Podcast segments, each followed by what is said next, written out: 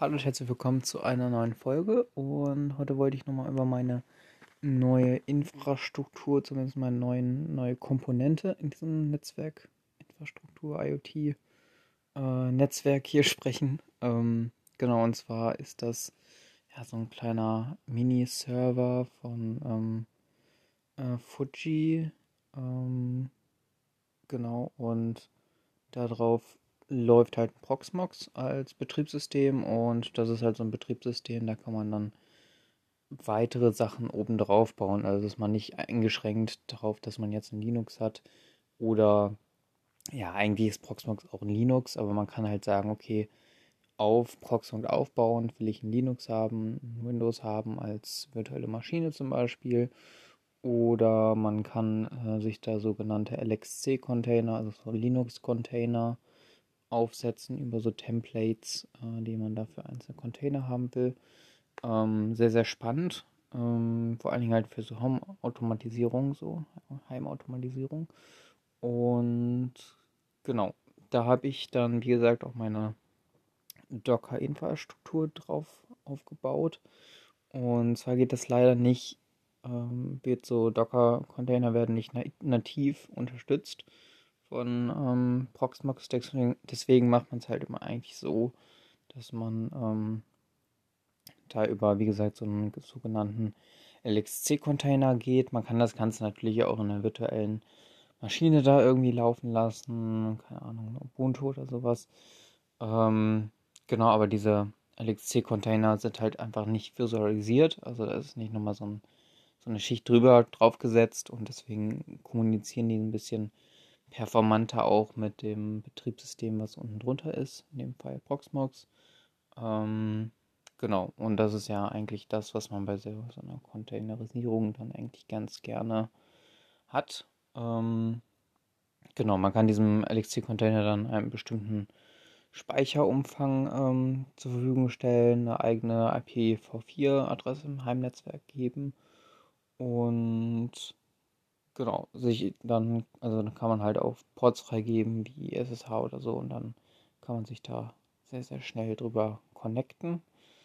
Ähm, genau, und darauf läuft dann letztendlich Docker und meine ganze Docker-Infrastruktur hatte ich ja schon in den letzten Folgen so ein bisschen anklingen lassen. Ähm, genau. Ähm, ja. Und genau, dann kann man halt diesen LXC-Container auch sehr, sehr ähm, gut backuppen hat man immer das Problem, dass man, hatte ich zumindest früher dann so ein eigenes Backup-Skript, was dann ja die Volume-Dateien aus dem Verzeichnis dann speziell ausliest und dann irgendwo hinschickt. Aber das bringt Proxmox ähm, ja von Haus mit. Und genau, wenn man das noch ein bisschen größer aufziehen will, dann gibt es auch von Proxmox so einen ähm, Backup-Service, den man sich noch äh, zusätzlich installieren kann.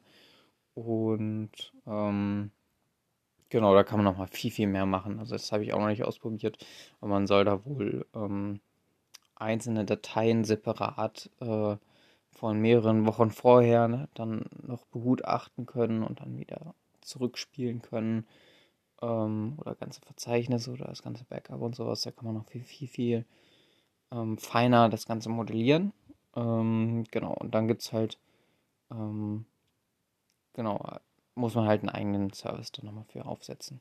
Ähm, aber genau, so werden halt auch Backups, ähm, normale Backups gemacht, einfach Kopien, ähm, so wie ich das verstanden habe. Und dann gibt es noch Snapshots, ähm, die ähm, speichern aber halt nicht so einen Backup-Umfang, sondern eigentlich eher so ein bisschen Konfiguration vom Container. Ähm, genau, und mehr ist es eigentlich eher nicht. genau, und deswegen kann man da sehr, sehr gut dann auch über, ja, ohne dass man was installiert hat, dann einfach auch diese simplen Backups dann vielleicht sehr, sehr gut nutzen und die dann vielleicht auf eine externe SSD oder direkt aus NAS synchronisieren. Und genau, das ist auf jeden Fall eine ganz, ähm, ganz spannende Sache. Und genau, wie gesagt, in so einem LXC-Container, da habe ich einen Debian genutzt. Äh, Debian steht ja für Stabilität und ähm, also eher was Konservatives, ähm, was die Update-Rate angeht. Also da kommen wirklich nur die Releases rein von Apps ähm, wie Docker zum Beispiel, die wirklich dann auch ähm, stable sind, also wirklich dann durch die ähm, mehrere Monate wurde das dann ja auch schon ausgerollt, aber dann wird es erst übernommen, weil das dann die groben Bugs dann schon gefixt sind, genau. Ähm, also eigentlich schon alle ähm, problematischen Sachen dann rausgepatcht wurden. Und genau, deswegen habe ich mich ja für Debian entschieden. Man kann aber natürlich auch genauso gut ein Ubuntu nutzen. Genau, ich fand es halt einfach nur sehr angenehm, weil man halt dann ähm, die bekannten Bibliotheken, also die, die ähm, Bibliotheksverwaltung ähm, äh, nutzt, die man auch sonst unter Ubuntu nutzen würde. Baut ja ein bisschen aufeinander auf. Ähm, genau, also Ubuntu baut auf Debian auf. So, vielleicht, ähm, genau, vielleicht werden mich da auch für einige ähm, ja, Kenner der Linux-Szene vielleicht ein bisschen schlagen, aber keine Ahnung.